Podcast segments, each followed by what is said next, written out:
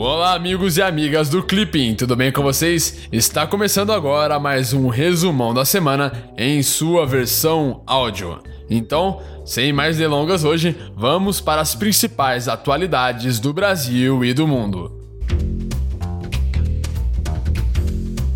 Migrações. No domingo, a caravana de imigrantes que se dirige aos Estados Unidos chegou à cidade do México. De acordo com as notícias, o governo mexicano afirmou estar processando quase 2.800 pedidos de asilo, além de haver deportado quase mil centro-americanos indocumentados.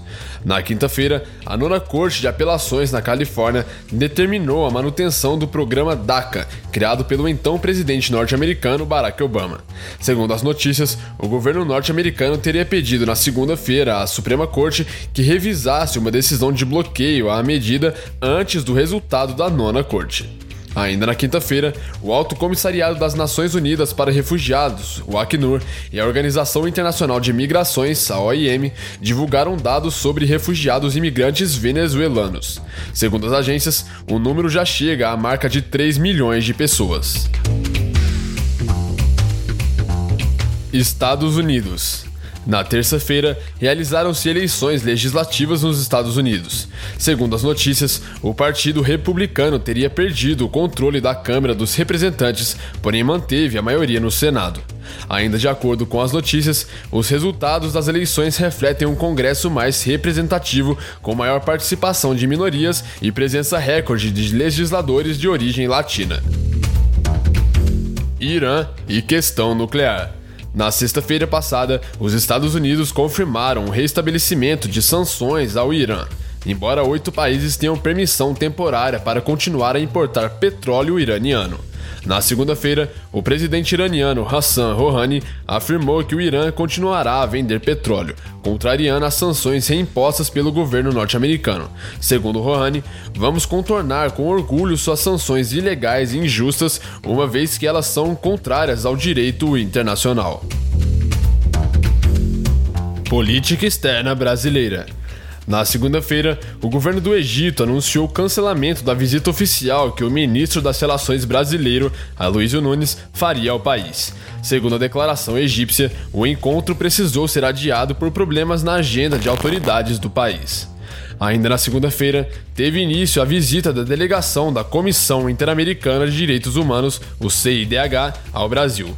De acordo com a notícia, a delegação visitará oito estados da federação, além do Distrito Federal, fará encontros com representantes da sociedade civil e expedições de campo.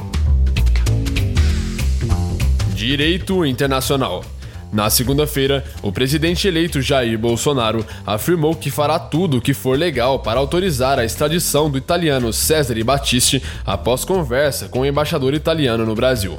Ainda na segunda-feira, a Procuradora-Geral da República, Raquel Dodge, pediu ao Supremo Tribunal Federal, o STF, que fosse dada preferência ao julgamento do caso.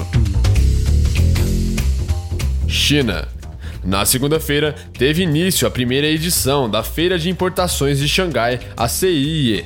De acordo com as notícias, a CIIE propiciará oportunidades importantes para a captação de investimentos e a participação em cadeias globais de valor, além de conferir acesso privilegiado ao mercado chinês. Segundo o Ministério das Relações Exteriores, o Brasil será um dos 12 países homenageados na CIIE e contará com pavilhões exclusivos. Ásia. Na sexta-feira passada, o governo japonês aprovou uma lei que amplia a concessão de autorização de resistência a trabalhadores estrangeiros pouco qualificados. Segundo a notícia, a medida, que ainda não foi ratificada, busca solucionar a carência de trabalhadores em alguns setores. Conforme o primeiro-ministro japonês, vamos criar um sistema migratório adequado. Coreia do Norte.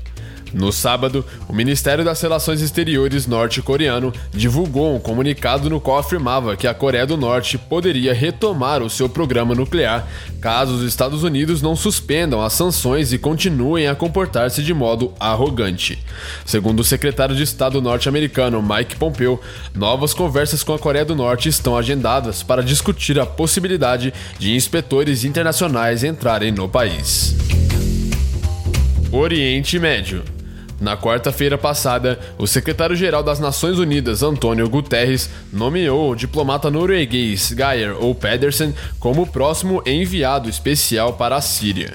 De acordo com a notícia, Pedersen substituirá Staffan de Mistura, que havia sido nomeado em 2014. União Europeia no domingo, realizou-se um referendo na Nova Caledônia determinando que o arquipélago deve permanecer anexado à França. Segundo a notícia, a independência foi rejeitada por 56,4% dos votos, com cerca de 80% de comparecimento às urnas. Na terça-feira, o Conselho da União Europeia determinou a prorrogação por um ano das sanções contra a Venezuela. De acordo com a notícia, a instituição decidiu renovar a medida, tendo em vista a deteriorização da situação na Venezuela.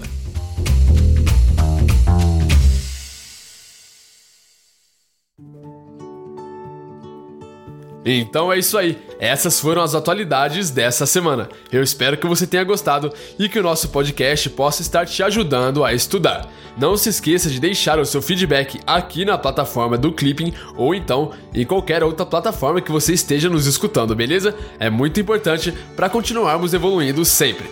Eu vou ficando por aqui, te espero na semana que vem. Tchau!